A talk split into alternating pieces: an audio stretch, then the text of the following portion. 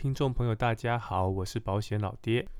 时间怎么过得这么快？哈，两个礼拜一下子就过去了。哦，老爹是想说，虽然工作很忙哦，那还要准备念书考试嘛，还是要求自己至少两个礼拜要做一集节目出来给大家哈。对，所以昨天下午就就在家里，然后开始整理这样子，今天把节目就就就上线，然后跟大家来聊聊天这样子。首先哈。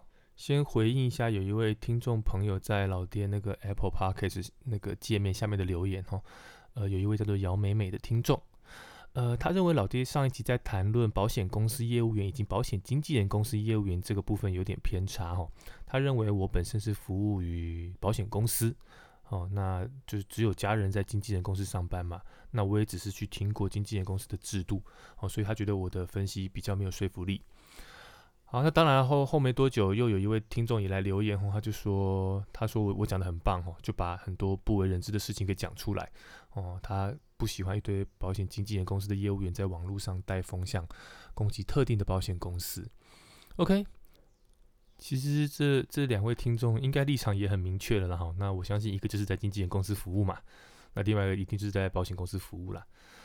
其实这个经纪人公司业务员跟保险公司业务员 PK。哦，这这也不是一天两天的事情了哈。不管是在在在实物上，或者在网络上，其实就是不断不断的很多的争议了哈。那老爹其实也不是想要去淌这个浑水，哦，我不想去淌这个浑水。那我还是要回答一下哦，就是姚美美哈，呃，老爹对经纪人公司的认识哦，绝对不是只有我讲的那样子哦，只是很多事情我在节目上不方便讲。那老爹想表达的事情哦，就是。其实老爹呃很熟悉经纪人公司的运作与生态，好，上次谈到的那些现象，的确是在经纪人公司所看到的，好，当然不是只有在我这个经纪人公司啊，好，就是我在经纪人公司经纪人那个制度下面看到的。那当然，我相信每一个经纪人公司的状况都会不一样，哦，就算是在同一个经纪人公司，业务员的做法也会有所不同，而且相同的情况一样也会出现在保险公司。好我不是针对某一个公司或是某某一个管道，好，而是整个产业的现况，好，而是产业的现况。老爹想表达的事情是哦，如果你我们没有跳脱出只是想卖商品给客户这样的心态，其实在哪一家公司都是一样的，哦，并不会因为你在保险经纪人公司服务，你是保险公司保险经纪公司的业务员，因为有比较多的商品可以选择，会让你变得比较专业，并不会。哦也不会因为今天你从保险公司跳去保险经纪人公司，你就瞬间变成保险法第九条基于被保险人利益洽定保险契约或提供相关服务收受报酬或佣金之人，这个保险经纪人的身份你不是。好，那不过在这几年网络上的风气的确就像我们刚刚第二位听众的留言哦，经纪人公司的业务员呢很爱在网络上攻击保险公司的业务员，认为他们不够专业，可是骂了半天，他们连自己的身份都没有搞清楚。他不是保险经纪人，他只是在保险经纪人公司上班的业务员。OK，那那这这不是有点尴尬吗？好，不是有点尴尬吗？那再讲回来，老爹自己公司有一个朋友，不同单位的哦，他常常会跟我讨论一些客户的状况以及建议。他会把他状况跟我讲完之后，把他的建议给我看，然后问我说有什么，我会给他什么建议，怎么去做调整这样子。那虽然他是服务。于单一保险公司，也就是他就只有一家商品可以做，他手上商品的确很有限，可是他的确有很用心的想把这件事情给做好。谁能够说他不专业？虽然商品有限，可是他很用心。那反观这几年经纪人公司都在卖罐头保单呢，对不对？他就不管对方是谁嘛，业务员就是照客客户就上网做完功课就叫叫你这样子买嘛，对啊，那你就这样子卖嘛。那纵使商品很多，你真的有了解客户的需求了吗？商品真的很多啊，你真的就有比较专业了吗？不知道，嗯，我真的不知道。当然，当然，从另外一个角度来说，过去我们单一保险公司的人哈，其实坦白讲哦，是保险经纪人公司如洪水猛兽，因为被挖怕了，你知道吗？哦，被挖怕了，好，所以呃，我们就被教育就是要离他们远一点，哦，不要靠近他们，他们只是想挖角你，用更高的佣金吸引你。用你跳过去可以升一升职级再升一等这样子，类似这样的关系，或是你挖越多人，我给你更好的条件，这这种我们被教育就是这样的观念然后，那其实坦白讲，这样观念其实也不见得正确与客观呢。那我我后来我真的在市场上遇到很多很专业的保险经纪人，当然这个保险经纪人指的就是真的是合格的，好通过考试的保险经纪人。呃，他们真的是基于被保险的利益，在洽定保险契约以及提供相关服务。我举个例子，帮我上风险管理的老师，他自己本身就是一位呃自己职业的保险经纪人。他上礼拜上课的时候问大家一个问题哦，他说他遇到一个医师，四十岁，年收入五百万，找他买医疗险。如果是你，你建议书打多少钱？OK，台下就开始喊了，呃，八万、十万，甚至十几万都有哦。有人还说越高越好。对，那其实其实我坦白讲，我坦白讲，呃，会去上会去考经纪人国家考试的百分之八十。是保险经纪人公司的业务员，保险公司的业务员不太会去参加这种考试，因为考了没用啊，你懂吗？除非你要跳了，你要自己出来职业了，不然其实你不会去。好，所以其实绝大多数的业务员都是保险经纪公司业务员哦，他们观念其实是一样的，就是能卖越多越好啊。我在台下我 OS，如果是一基本的医疗险，一年两万块就很够了。对，结果老师怎么回答你知道吗？老师说他建议书打出去。一年两万六，一年两万六。他说：“啊，基本的保险就是长这样啊，你们怎么可能会卖到几十万？”OK，他的观念跟我是一模一样的。哦，这位老师专业真的是超强。他他怎么谈产险？他是直接把条款拟好，去跟保险公司谈价格。条款是他写的，什么要，什么不要，直接跟保险公司谈。保险公司精算之后。给出一个费率，看能不能接受。哇，我觉得这是超强，老爹真的是开了眼界。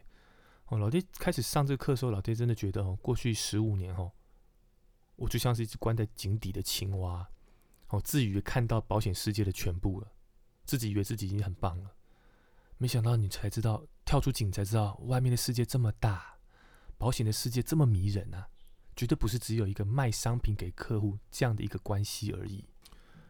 其实我会起心动念做这个节目哦，坦白讲就是我不开心呐，哦，我很不喜欢目前保险市场哦的现况，保险公司的观念哦，我很不能接受。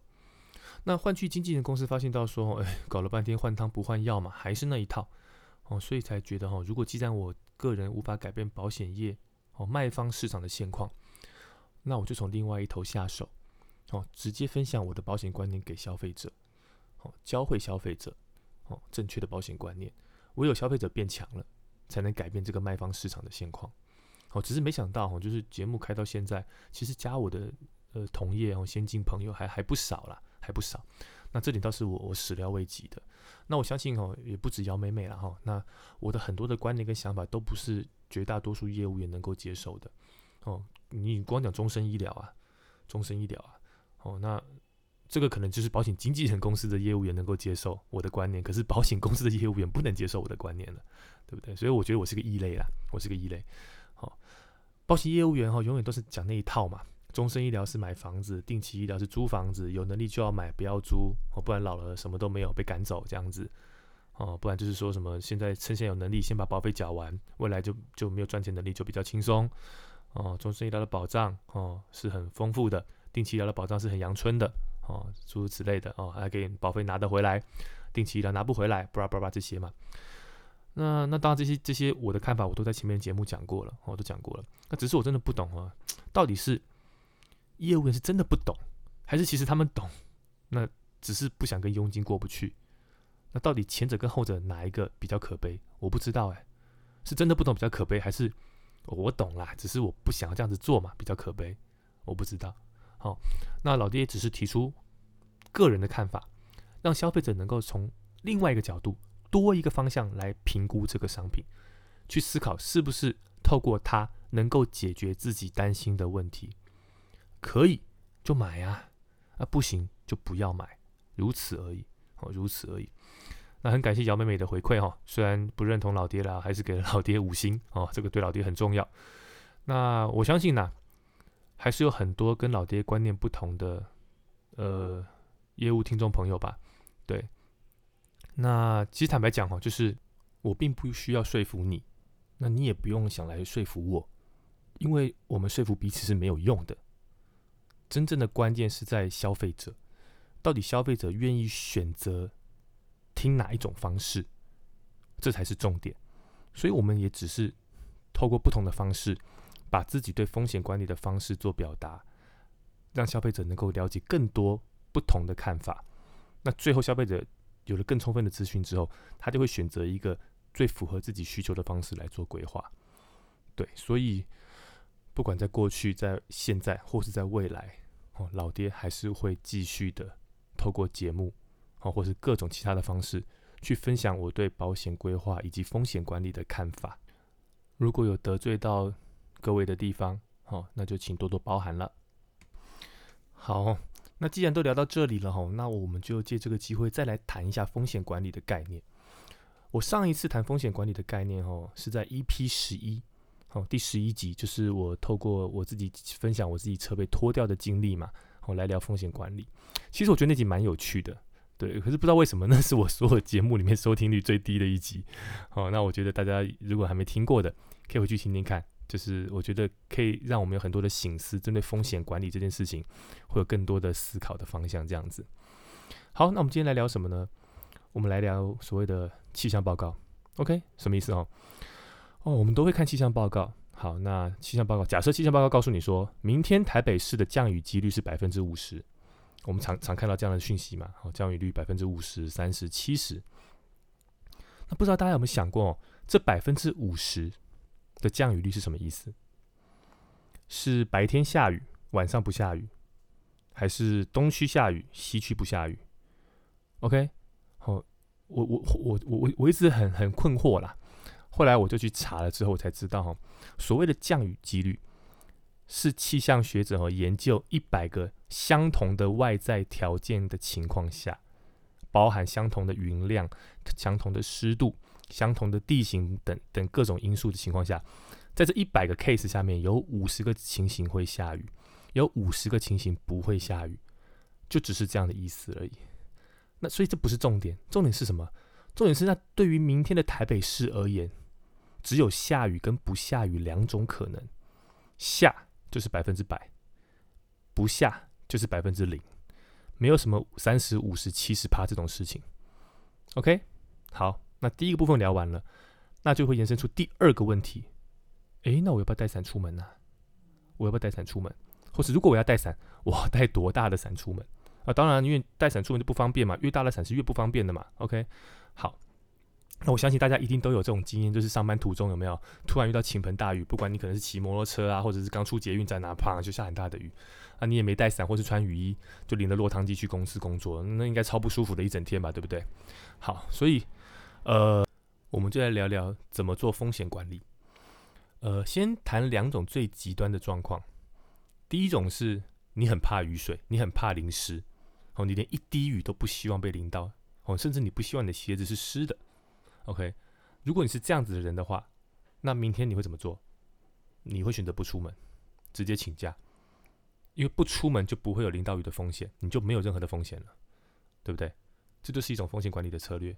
哦，趋避，趋避，我不要去做这件事情嘛，就可以把风险降到最低最低了。好，那可是这样要不要成本？要啊，比如说我今天不能，我请假不能工作，是不是丧失了一天的工作的薪水，或是丧失了一天的假嘛，对不对？或者是本来呃可以跟女朋友吃晚餐的，哦，那那那也没办法啦，对不对？哦，这就是你的成本，哦，避险是需要付出成本的，这样子。好，那这个状况讲完，那讲另外一头的极端状况。如果你是个热爱淋雨的人，哦，有没有看过那个《刺激一九九五》这部电影？哦，那个那个 Andy 最后爬出粪坑，然后。出来的时候有没有在雨中欢呼？哦，你想揣摩那个画面的话，哦，OK，好，那明天台北市对你而言也没有任何的风险，哦，为什么？因为就算淋到雨，你也不会有损失，甚至你还很开心，你懂吗？所以这样的情形你也不用做风险管理，OK？所以零到零跟一百是不需要做风险管理的，重点在于中间的这些人，哦，就是呃，介于不介意或是很讨厌中间的人。淋到雨这件事情就会对你产生一些的损失，好，所以要做风险管理的人就是在这个区间当中的人。那这样就会衍生出非常非常多风险管理的做法，比如说什么呢？诶，我可以选择自己开车或搭计程车。那这样子是不是把淋雨的几率降到相对最低了？没办法绝对，可是相对最低了嘛，对不对？因为几乎都是在车里面了嘛，对不对？好啊，可是他要不要付出成本？要啊，我自己开车是不是要花油钱？好，我去停一整天的停车费是不是也要花钱？那计程车当然计程车费贵嘛，对不对？那还有一个无形的成本啊，就是下雨天路上车多，哎，容易塞车啊，对不对？搞不好迟到有没有被扣薪水？哦，扣扣扣奖金？诶，这些都是你做这个选择你必须要付出的代价，也就是你的避险成本。哦，当然你可以退而求其次，我搭乘大众交通工具系统，诶，比如说捷运或是公车，诶，那我的我的实际上交通成本的花费是不是瞬间降低很多了？好，因为就是捷运跟公车都便宜了嘛。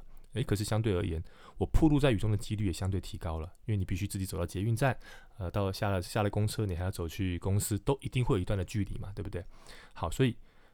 这个成本提高了，而且那个呃交通成本降低了，可是我的风险相对就提高了，而且雨天车上一定是挤满了人，然后到处湿哒哒很不舒服，哎，这也是成本，对不对？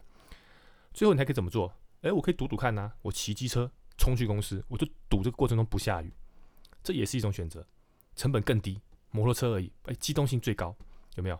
可是万一遇到大雨的话，就会很麻烦，对不对？那你也可以针对万一遇到大雨的情况下，你做一些对策，比如说我先把雨衣穿好，对不对？那就比较不会被影响嘛。或者是多大的雨我继续骑，那是我可以承受的风险嘛。多大的雨，哎呦不行不行，我要把车停路边，换别的方式去公公司了，对不对？那可能也是因为你你骑到快到公司了，你换方式，就算你要叫计程车，你的成本也降低了嘛，对不对？好，所以这就是依照实际的动态去调整自己的避险策略。OK，好，那你们发现哦，才一件事情哦，就是下雨天去公司哦，有没有就有这么多的避险策略了？好，那我们拉回来讲人身保险，就是我们个人医疗风险这一块，我们就以癌症为例好了。根据卫生署的统计，哈，国人的死因有三十 percent 是死于癌症。OK，好，来咯，这三十 percent 有没有意义？哦，没有意义，因为对我而言，我只有得跟没得两种结果。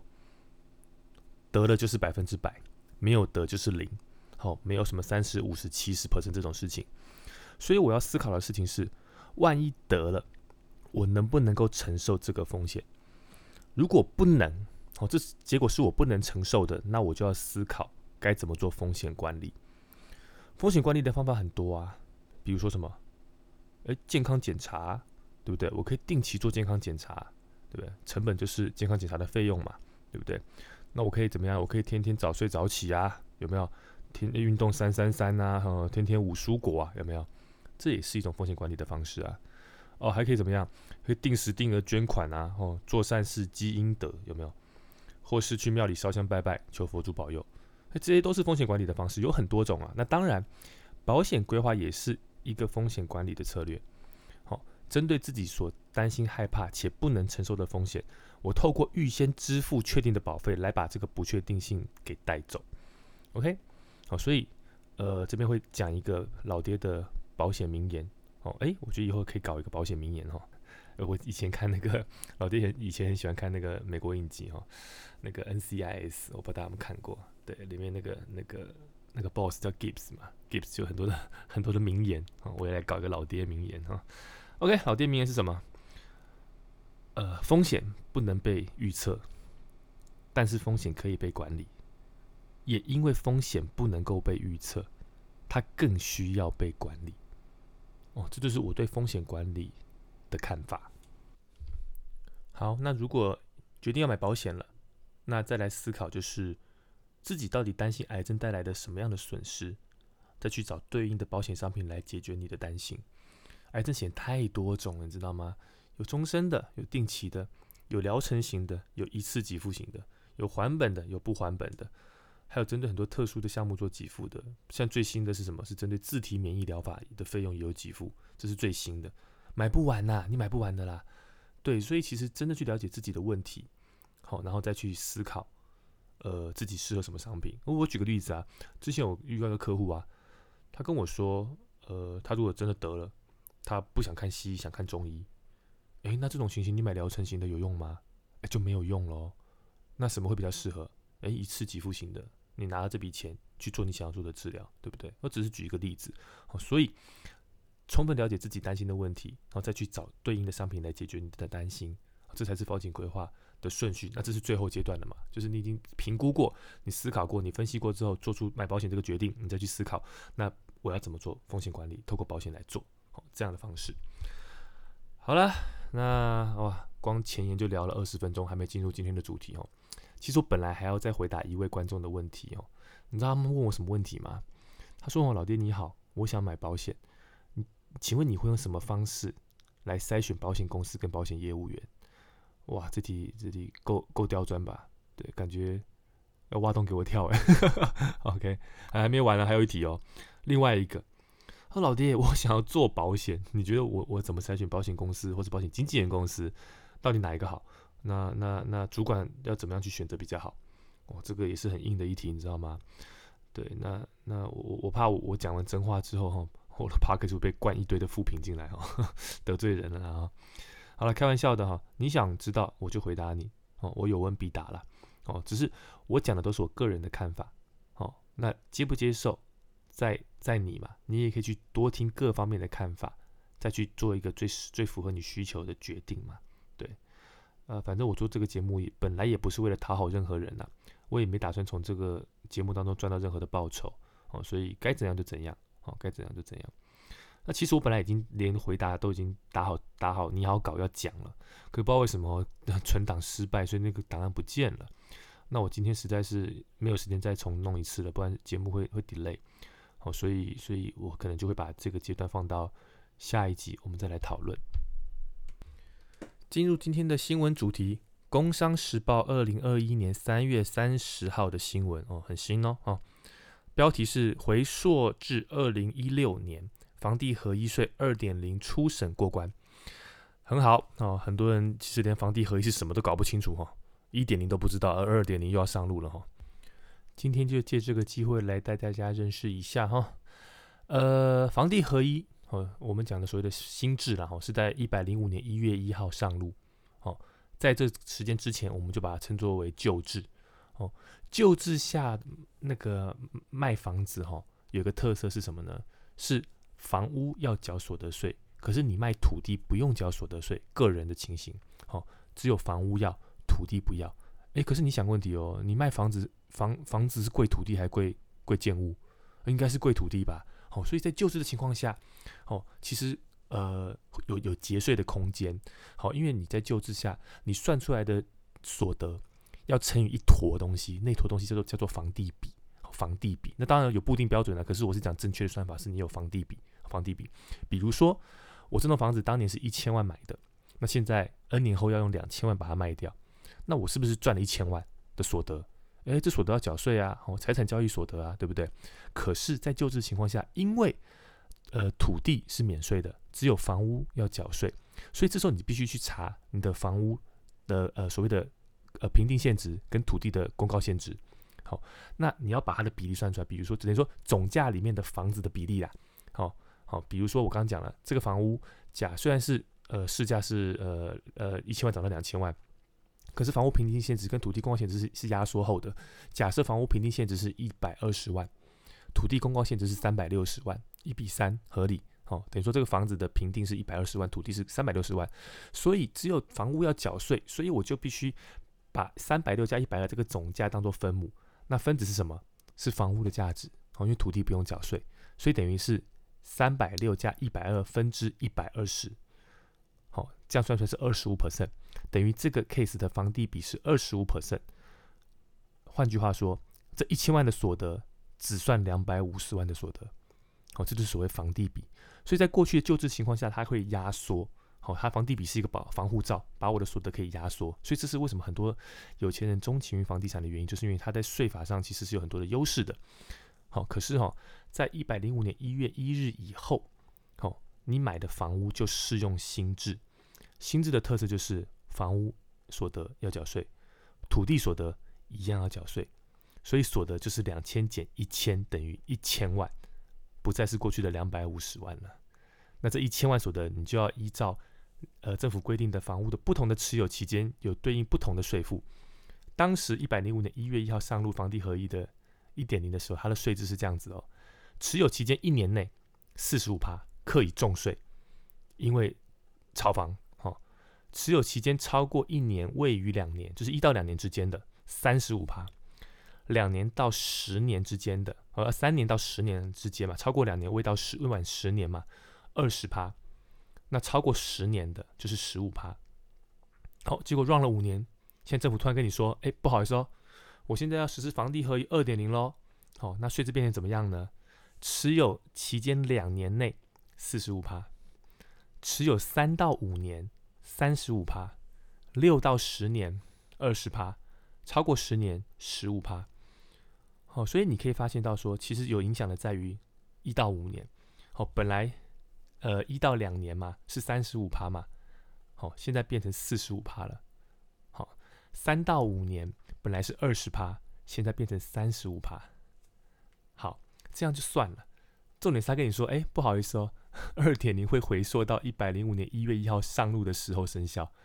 好，所以你只要在一百零五年一月一号以后买的房子，当时你觉得你是一点零的房地合一点零的制度，现在跟你讲说，哈，如果这个我们法案七月上路，如果七月前你没有把它卖掉，你就适用二点零。我靠，这太太太屌了，你知道吗？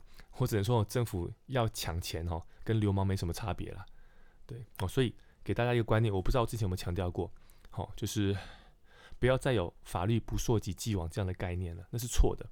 法律的确不溯及既往，但是政府可以透过立法让法律溯及既往。好，例子有没有？有啊。前一个是什么？军工叫年改啊，就是砍到这些退休的人嘛，溯及既往。现在的房地合一二点零，溯及既往，未来。劳保年改一样溯及既往，一样溯及既往，这些都是法律溯及既往最好的证明。好，那最后帮大家分析一下哈，房地合一对我们有什么样的影响哈？讲两个好了，好，讲两个。在过去哈，我们都会有观念，就是说哈，房子哈就是给他贷款先买下去，先盯下去了，硬缴了，缴个几年后，万一真的真的付不出来了，好把房子卖了嘛，对不对？搞不好你还赚了一笔价差，有没有？对不对？当投资啊。好，可是现在请你拜托拜托，尽力而为，你不要最后没经过有没有？你要把房子卖了，你还倒贴钱，因为房地合一二点零，税很重，税很重。OK，哦，这是第一个。那这是针对一般人嘛？那如果针对财富管理市场的话，哈，我们之前常常会有呃有一些财富管理的人，他会告诉你说，就上一代的人哈，喜欢直接把房屋赠予给下一代，为什么哈？因为我刚刚讲嘛，比如说现在一栋一千万的房子啊。它的土地加公告可能才两百万，知道吗？等于说这个房子市价一千，可是呃我的交易成本，好，我的赠如果我用赠与的方式的话，是用房屋的公告加土地呃房屋的评定加土地的公告限值嘛，它可能才两百万，所以两百万以内一年每个人有两百二十万的赠与税的额度啊，所以等于说我把房子直接转给我的下一代，两百万我连赠与税都不用报，你知道吗？好，所以可是他就转了一栋一栋一千万的资产的的房子给了他的下一代，可是一块钱都不用缴，过去是这样子在玩的。哎，二点零走不通了，为什么？今天如果哈，我这个房子赠与来的，OK 啊，你要赠与可以，可是下一代这个两百万，好，他虽然一千万的资产用两百万做移转，因为房屋公公告加土地，房屋评定加土地公告是两百万，OK，两百万转过去之后，这两百万就是下一代取得房屋的成本，就是他取得房屋的成本，不是一千万，是两百万。我就赌你不要卖，你有本事不要卖。你要卖，好，一样的情形。假设这一千万的房子未来涨到两千万了，好，那卖价是两千，成本是多少？不是两千减一千等于一千哦，是两千减两百等于一千八哦。用这一千八百万来算房地合一新制所得税，好，也没有什么房地比了哦，那个就很硬了，你知道吗？好，所以这个旧的方法也行不通了。好。你要用新的方法，要调整你的的呃呃税务规划的策略了，这样子。OK，好了，那今天节目就录到这里了哦，老爹要赶去接小孩了哈，来不及了。如果觉得老爹的节目不错，好，请帮老爹多分享给身边的朋友，让大家一起来这边哈，就是多做学习。那如果是用 iPhone 的听众朋友，麻烦帮老爹点个五星，然后按个赞，好，有任何问题都可以加老爹的 IG 或是脸书社团，好传讯息给我，好我会找时间回答大家。感谢大家的收听，我们下次见喽，拜拜。